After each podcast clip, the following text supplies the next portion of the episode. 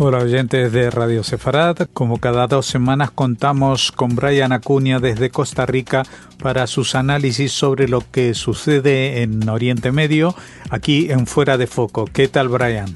Hola a todos los amigos de Radio Sefarad, como siempre un gusto poder compartir con ustedes.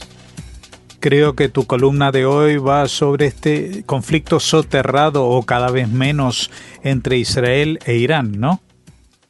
La columna de esta semana está dedicado a hablar un poco sobre los últimos enfrentamientos o lo que ha estado ocurriendo en los últimos años entre Israel y la República Islámica de Irán. Eh, estamos pues delante de una situación bastante particular en la historia de los conflictos a nivel global y creo que este va a ser el común o ya se ha convertido en el común de la mayoría de los conflictos, ya que si bien pues tenemos una guerra declarada entre ambos países, directamente pues no tenemos una guerra total, ¿verdad? Como regularmente estamos acostumbrados o no hay confrontaciones, ni siquiera son este, territorios que compartan fronteras, por lo tanto tienen que llevar el conflicto a otros ambientes totalmente distintos a lo que estamos regularmente acostumbrados cuando vemos este, enfrentamientos o cuando vemos guerras entre países. Acá estamos, por supuesto, de una guerra podríamos denominar de baja intensidad, donde además a veces la noción de los límites del enemigo pues son un poco eh, difusas, es un poco complicado también poder determinar cuáles son los alcances de los ataques y también en ocasiones hay mucha dificultad de poder comprender o poder anticiparse desde dónde ocurrirá el siguiente eh, golpe. Entonces, acá definitivamente estamos frente a un tipo de, conflicto, pues un tanto distinto a lo que estuvimos acostumbrados en la mayoría del, siglo XX, donde pues los enfrentamientos eran un, tanto más eh, públicos, un tanto más abiertos. Acá, por supuesto, también quizás el, aspecto menos eh, secreto que se pueda estar utilizando en este conflicto son los eh, enfrentamientos a través de redes proxy, ¿verdad? Aunque, por supuesto, en estos momentos, tanto el tema de la pandemia, y creo que principalmente el tema de la pandemia, pues los ha, ha puesto un poco a raya, ¿verdad? Porque hay una, un impedimento de movilización de algunos de estos grupos y por el otro lado también ha habido todo un tema del financiamiento. El financiamiento se ha visto un tanto cortado, principalmente acá en este tema pues específico relacionado en las relaciones entre Irán y el Estado de Israel. Acá se ha visto un poco desfinanciado el, apoyo a redes proxy por parte de Irán. Hablemos acá tanto el, el Hezbollah ubicado en el Líbano como podría ser eh, el Hezbollah iraquí u otras redes que estén funcionando en, el territorio cercano a la República Islámica de Irán. Hablamos de Irak, Siria, eh, Líbano, los territorios palestinos también, donde tienen algún tipo de participación, pero las eh, guerras proxy van a seguir siendo quizás hasta que se dé, digamos, una escalada mucho mayor y la amenaza para, la, para el tema iraní se sienta todavía mucho más fuerte la, el funcionamiento de los enfrentamientos más físicos y directos va a ser a través de este, de tipo de redes. Por su parte, por supuesto, el uso en el caso israelí, ¿verdad? El israelí pues no, no tiene en esos momentos un uso por lo menos determinado o, o que sea declarado abiertamente de redes proxy a su favor dentro de una zona de inestabilidad para los iraníes, ¿verdad? Lo que podríamos denominar las zonas negras de conflicto, sino que por el contrario, acá hay mucho uso de lo que es el espionaje y eh, el uso también de agentes eh, ubicados en el terreno, tanto ciudadanos de los países donde tienen alguna alguna injerencia donde tienen alguna participación, hablemos del caso de Irak, por ejemplo, a lo interno de Irán, que puede que también tengan contactos, o en otros países de las cercanías,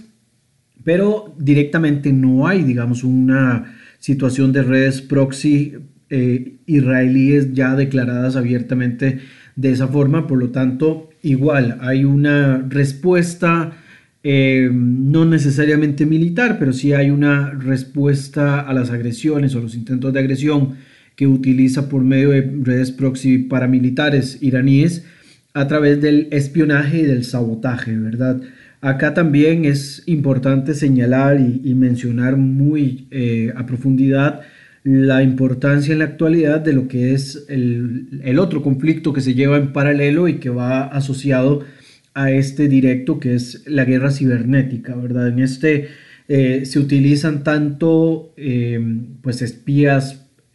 físicos, ¿verdad? O personas físicas que estén sentados haciendo proyectos para tratar de sabotear equipos, ¿verdad? Como ocurrió en algún momento en la región a través de la inyección del virus llamado Stuxnet, ¿verdad? Que saboteó algunos equipos en la, en la zona, así como también eh, eventualmente se puede estar echando mano de ciberespías que podrían estar intentando robar información o que podrían estar facilitando algún tipo de, em, de documentos que puedan servir para sabotear eh, movimientos estratégicos de algunos de los países. En este caso podemos hablar de la situación de la República Islámica de Irán, ¿verdad? que en los últimos días recibió un golpe muy fuerte a una de sus instalaciones de desarrollo nuclear, que es en la zona de Natanz, donde eh, se acusa a agentes de Mossad, del, del brazo eh, de espionaje israelí de tener algún tipo de injerencia y de haber atrasado por lo menos nueve meses, se dicen en algunas fuentes, el desarrollo nuclear de Irán. Y también, pues recordemos que algunos meses atrás se dio el asesinato de Mohsen Fakhrizadeh, ¿verdad? Que es este científico iraní que se le denomina en algunos ambientes como el padre del desarrollo nuclear iraní y que en este proceso de asesinato se culpabiliza directamente a Kidon, ¿verdad? que es el, el brazo ejecutor del Mossad en cuanto a operaciones contra enemigos políticos de Israel o contra, contra enemigos ¿verdad? destacados para asesinatos selectivos.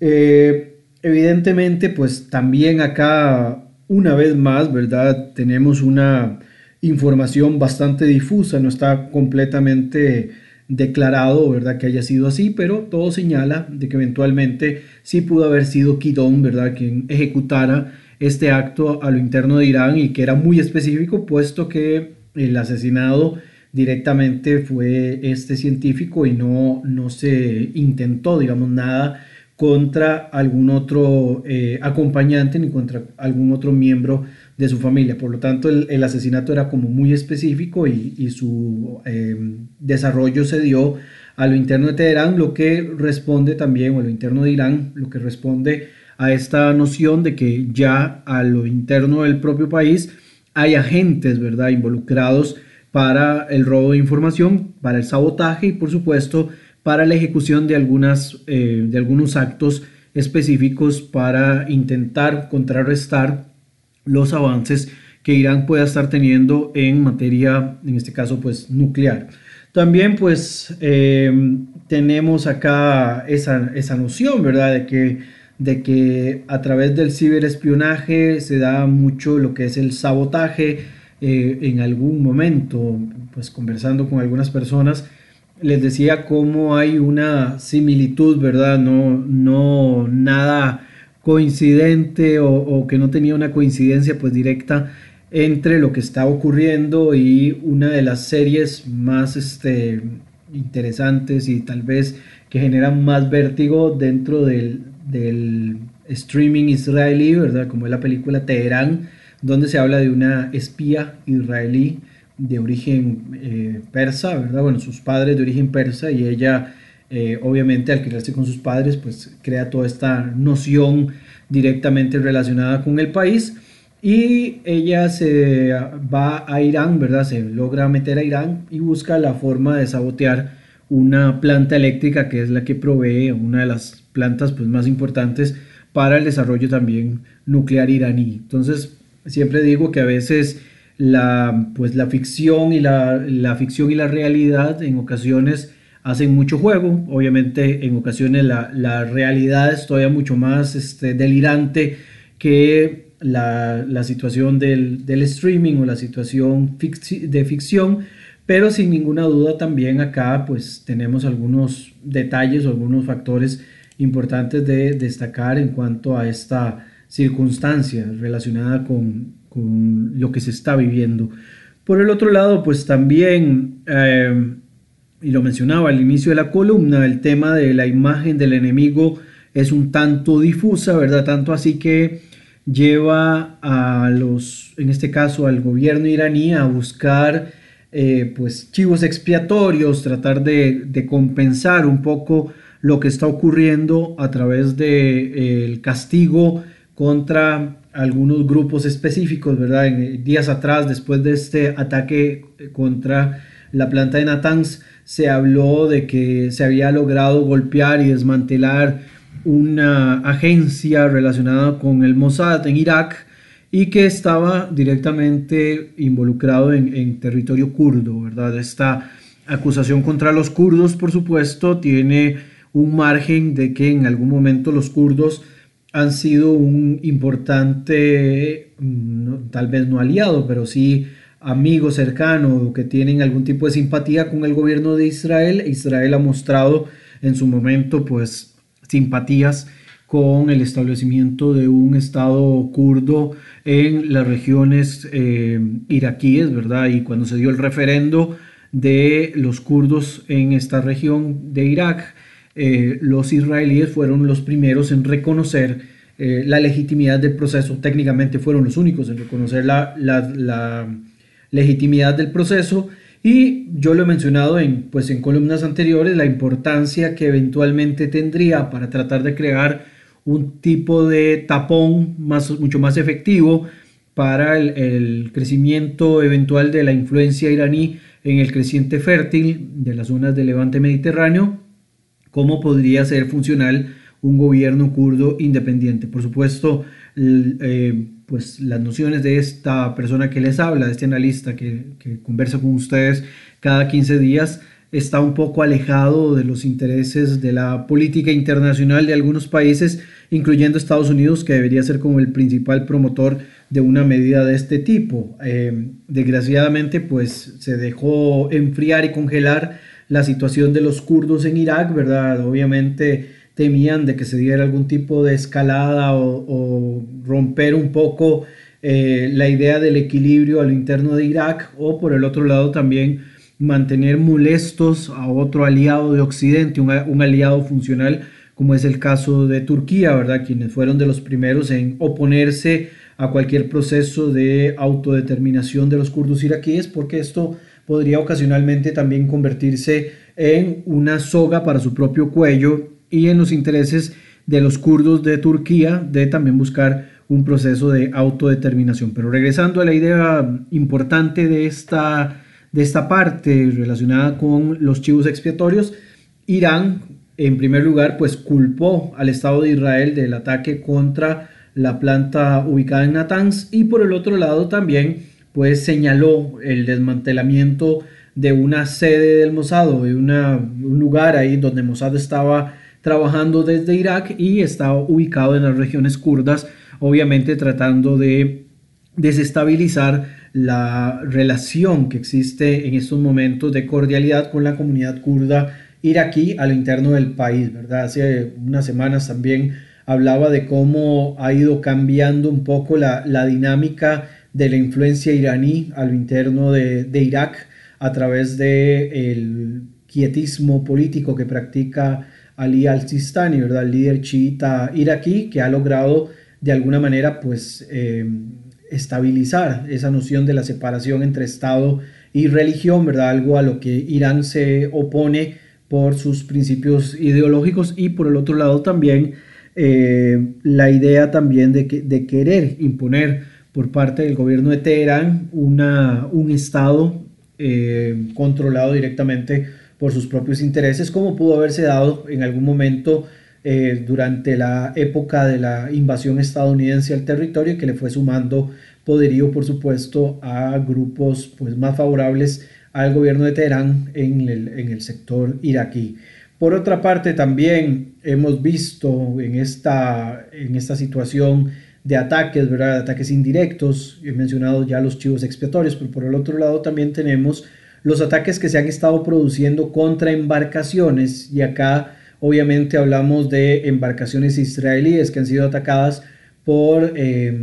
muy probablemente por redes asociadas directamente con el gobierno de Teherán y ha habido también respuesta por parte de Israel, ¿verdad? Al golpear también intereses iraníes en algunas partes. Igual, ninguna de las dos confirmadas al 100%, pero que eh, todo señala de que entra dentro de todo este mismo proceso de guerras de baja intensidad o de, o de guerras indirectas, ¿verdad? Que esto ha sido muy común en una zona tan caliente como es la región del Medio Oriente. No, no se dan conflictos de manera directa o, que puedan eventualmente escalar a una guerra total, sino que lo que se intenta es crear las alianzas necesarias para contrarrestar el peso, ¿verdad? Y, de, de, lo que pueda estar creciendo en algunas influencias y por el otro lado también tratar de no llevarlo a un extremo que termine ejecutando algún tipo de conflicto, eh, cobrando cientos de miles de vidas o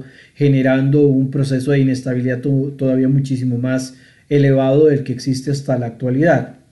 Ahora bien, también existe otro papel importante dentro de toda esta dinámica que es el rol que están ejecutando algunos actores primarios, ¿verdad?, del sistema internacional, y acá me refiero directamente al papel que juegan tanto los Estados Unidos como la República Popular de China, la Federación Rusa, la Unión Europea, dentro de este proceso de negociación y también, por supuesto, no es, eh, pues, eh, no se puede dejar pasar de lado el tema de las sanciones económicas que puedan estar pesando, en este caso, sobre la República Islámica de Irán. Eh, respecto a este punto, pues el rol de los Estados Unidos ha sido pues bastante raro en realidad desde la llegada del presidente Joe Biden y su vicepresidenta Kamala Harris, porque ellos han intentado llevar a Irán nuevamente a la mesa de las negociaciones eh, para intentar retomar el acuerdo nuclear que había impulsado en su momento el expresidente Barack Obama Obviamente las circunstancias desde Obama y luego pasando por Donald Trump hasta la actualidad son muy diferentes y las relaciones también entre los estados de la región podrían apuntar también hacia otro tipo de negociaciones o de, ideas donde se pueda descartar de alguna manera intentar eh, restablecer algún tipo de, diálogo acá, sino que más bien pueda eh, reforzarse un tema más relacionado con el poder duro, ¿verdad? Con la parte de sanciones económicas, con la parte de sanciones militares o ataques militares, etcétera, etcétera. Sin embargo, como les digo, el, el rol que está jugando los Estados Unidos en estos momentos es bastante extraño. Por un lado, habla de seguir manteniendo algunas de sus alianzas, principalmente con Israel, ¿verdad? Por el otro lado, ha optado por alejarse un poco en su dinámica de las relaciones con países como Arabia Saudita. Eh, ha existido un poco de, eh, pues, de alejamiento quizás con el gobierno de Ankara y por el otro lado pues también intentan eh, relanzar este diálogo con la República Islámica de Irán a cuenta de que piensan de que se mantiene exactamente igual que como lo dejó el presidente Barack Obama. Obviamente las relaciones en la región han cambiado pues radicalmente o por lo menos han tenido un giro bastante eh, inesperado en los últimos años, principalmente con la firma de estos acuerdos entre los países del Golfo, algunos países eh, del bloque árabe que están ubicados en África, eh, con el Estado de Israel. Esto les da de alguna forma a los Estados Unidos pues una, un margen de maniobra un tanto distinto al que han venido manejándose hasta este momento y sigue siendo muy extraño porque los movimientos que está teniendo Estados Unidos a nivel político están siendo pues este, desde mi perspectiva un tanto polémicos y podrían ocasionalmente pues escalar algunos de los conflictos en los cuales ya eh, habían bajado un poco las eh, tensiones y que por las decisiones que se han tomado en los últimos meses pues podría eventualmente darse una un relanzamiento de algunos conflictos o, escalarse a, niveles poco gratos, incluyendo, por ejemplo, las decisiones que ha tomado el gobierno de los Estados Unidos de sancionar una vez más a Rusia, ¿verdad? Por algunas de las situaciones de política exterior. los gobiernos demócratas han, pues, a lo largo de los últimos años, tomado decisiones de tener eh, como su enemigo directo a la Federación Rusa, ¿verdad? Y en este caso al, presidente Vladimir Putin. Obviamente no es santo de la devoción de nadie, pero me parece una sobredimensión en algunos casos eh, tratar como de convertir a, Putin nuevamente en el coco de la situación de la política exterior estadounidense. Por otro lado, también pues esta política de abandono, algunos aliados o de alejamiento con algunos aliados que han sido funcionales en la situación actual del Medio Oriente y de otras regiones cercanas, como lo ha sido, digamos, este enfriamiento relativo con el gobierno de Riyadh, el gobierno de Arabia Saudita. Y por otra parte, por supuesto que al retomar estas negociaciones con Irán, le dan algún tipo de, de, de golpe, ¿verdad?, a la mesa al tema de, de, Israel, ¿verdad? Y al gobierno de Benjamín Netanyahu, quien además tiene sus propios rollos internos con el tema de las, eh, del juicio que está en su contra, además que eh, de alguna forma pues quiere devolver a la agenda política internacional el gobierno demócrata la situación palestina, ¿verdad? Que ha sido uno de estos elementos que habían quedado un poco rezagados durante la gestión del gobierno de Trump y que en este caso pues tanto Biden como su vicepresidenta quieren retomar y relanzar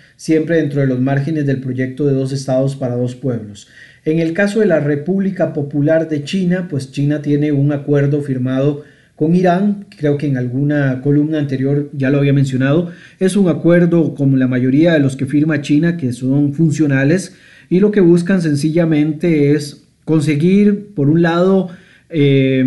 pues flanquear un poco los proyectos de neutralización en las regiones de Asia-Pacífico, ¿verdad? que tienen planteados tanto Japón como la India, Australia participa de alguna forma y los Estados Unidos. Y lo que intentan es conseguir materia prima de manera barata,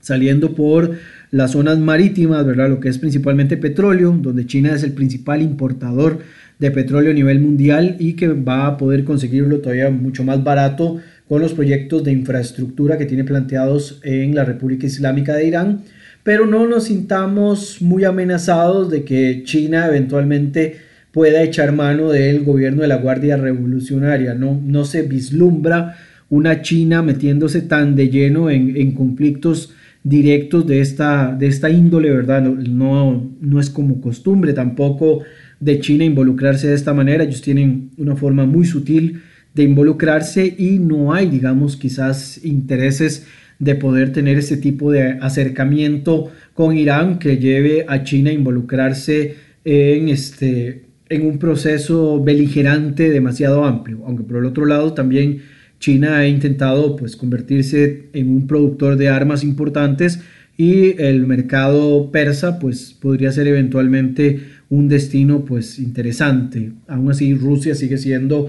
uno de los proveedores importantes de armamento, ¿verdad? En, algunas partes del mundo y alguna parte de las relaciones con sus socios en el Medio Oriente, incluyendo Irán, pueden que estén por ahí, aunque Rusia, por otra parte, también ha demostrado de que no tiene un interés directo en eh, transformar a Irán en su puerta de entrada dentro del Medio Oriente y han logrado pues cuajar algunos tipos de relaciones cordiales con otros países, incluyendo Israel, ¿verdad? El cual ya también habíamos hablado. Y hablando de la Federación Rusa, pues Rusia dentro del margen del Medio Oriente mantiene un diálogo directo con aquellos actores que les interesa, es el garante de la, eh,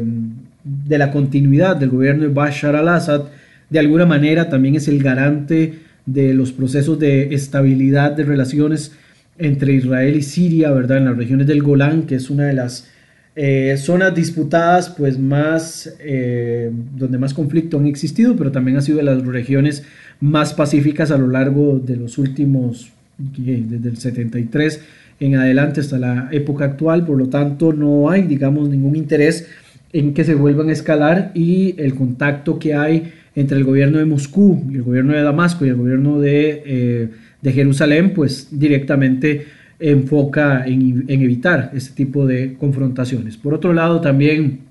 en estos momentos Rusia está enfocado quizás en tres temas principales que le competen y que están más directamente relacionados con ellos y que Medio Oriente lo tiene en, una posición importante, pero lo tiene controlado. Por un lado está la situación en el Cáucaso, ¿verdad? Donde se han involucrado de una forma más abierta, mostraron pues esta, en la última guerra entre Armenia y Azerbaiyán, pues mostraron una templanza bastante importante y pusieron las cartas sobre la mesa y pues siguen manteniendo el Cáucaso como su zona de confort y su zona de dominio, aún así tratan de mantener un control que no sea, eh, pues, que se les salga de las manos y que pueda involucrar a otros actores que les están bajando los talones dentro de la zona, incluyendo Estados Unidos, que no tiene una injerencia directa, pero que por medio de influencias podrían eventualmente también tener algún tipo de participación. El tema ucraniano, sobre el cual pues sigue habiendo toda una serie de tensiones desde que Rusia decidió invadir la región de Crimea, ¿verdad? Esta región tan polémica por la situación este, de las relaciones con Ucrania, lo que llevó también en algún momento aparte de las sanciones que ha recibido Rusia. Y además eh, esto ha mantenido tensiones entre Rusia y los países de la Unión Europea que necesitan de Rusia para una cuestión de, provisiones de gas, principalmente para las épocas de invierno, además que Rusia es uno de los principales exportadores de gas del mundo y es además de los facilitadores de los procesos de exportación de estos productos a los países que los requieren. Y por último, en el caso ruso serían las sanciones recibidas, ¿verdad? Que también son temas que le competen. Esto hace que la agenda de política exterior del presidente Vladimir Putin, que ya además se extenderá en su poder hasta el año 2036, si no ocurre algo maravilloso hasta entonces que pueda llevarlo hasta su muerte a ser el presidente del país, eh, lleva, digamos, a que Rusia tenga una agenda bastante extendida en cuanto a la política exterior y esto de alguna manera le da posicionamiento a nivel internacional que lo mantiene en boca de todos a nivel global, ¿verdad? Sigue siendo un actor importantísimo en la dinámica y en la estabilidad de las diferentes regiones. Y por otra parte también, pues saca un poco de, em, em, pues de la zona, eh, las situaciones internas que viva el país, situaciones económicas, situaciones sociales, mucha crítica a violaciones de derechos humanos, a protestas de grupos opositores que sienten que Putin no va a soltar el poder, lo cual pues no es ninguna mentira. Y esto, por supuesto, eh, se suma, digamos, a todo lo demás donde Rusia ha estado participando de manera muy activa. Y por último, la Unión Europea, manteniendo una posición pues bastante particular desde siempre, eh, pues se mantiene dentro de la misma dinámica del Medio Oriente en el tema palestino-israelí, intentando relanzar la posición de dos estados para dos pueblos, sigue manteniendo una posición muy tibia respecto a algunas condenas con respecto a la situación del programa nuclear iraní, este, tiene su propio rollo con respecto a China y un acuerdo que se firmó recientemente y que necesitan ellos para una situación económica, más la situación de la pandemia también que los ha mandado a algunos países de la zona euro a enclaustrarse nuevamente. Por lo tanto, la situación de Europa y de la Unión Europea en general es un poco tensa y se despiertan de nuevo los nacionalismos y los grupos eh, de dudosa procedencia y todo esto podría eventualmente convertirse en un dolor de cabeza mucho mayor al que ya desarrollan en la actualidad. Como ven, en este panorama tan amplio y relacionado, digamos, con la República Islámica de Irán y los roles que juegan algunos actores dentro de esta dinámica, aunque esta última parte pareciera ajena, en realidad el papel de todos estos actores primordiales del sistema internacional los lleva a tener que tomar una posición más activa o menos activa en cuanto a la situación de Irán y su desarrollo nuclear y también en, las, en los conflictos que hay entre Israel y la República Islámica de Irán. Para terminar, pues decir de que vamos a mantener el dedo sobre el renglón en esta guerra de baja intensidad, pero guerra activa hasta el momento y vamos a revisar también profundamente qué tanto podría eventualmente escalarse esta situación hasta condiciones quizás un poco más eh, pues que puedan ser mucho más peligrosas para la estabilidad de la zona y que pueda también eventualmente poner en riesgo la estabilidad de la seguridad internacional. Jorge. Muchas gracias, como siempre, Brian Acuña, por tus explicaciones de lo que sucede o puede llegar a suceder en esta parte del mundo y hasta la próxima.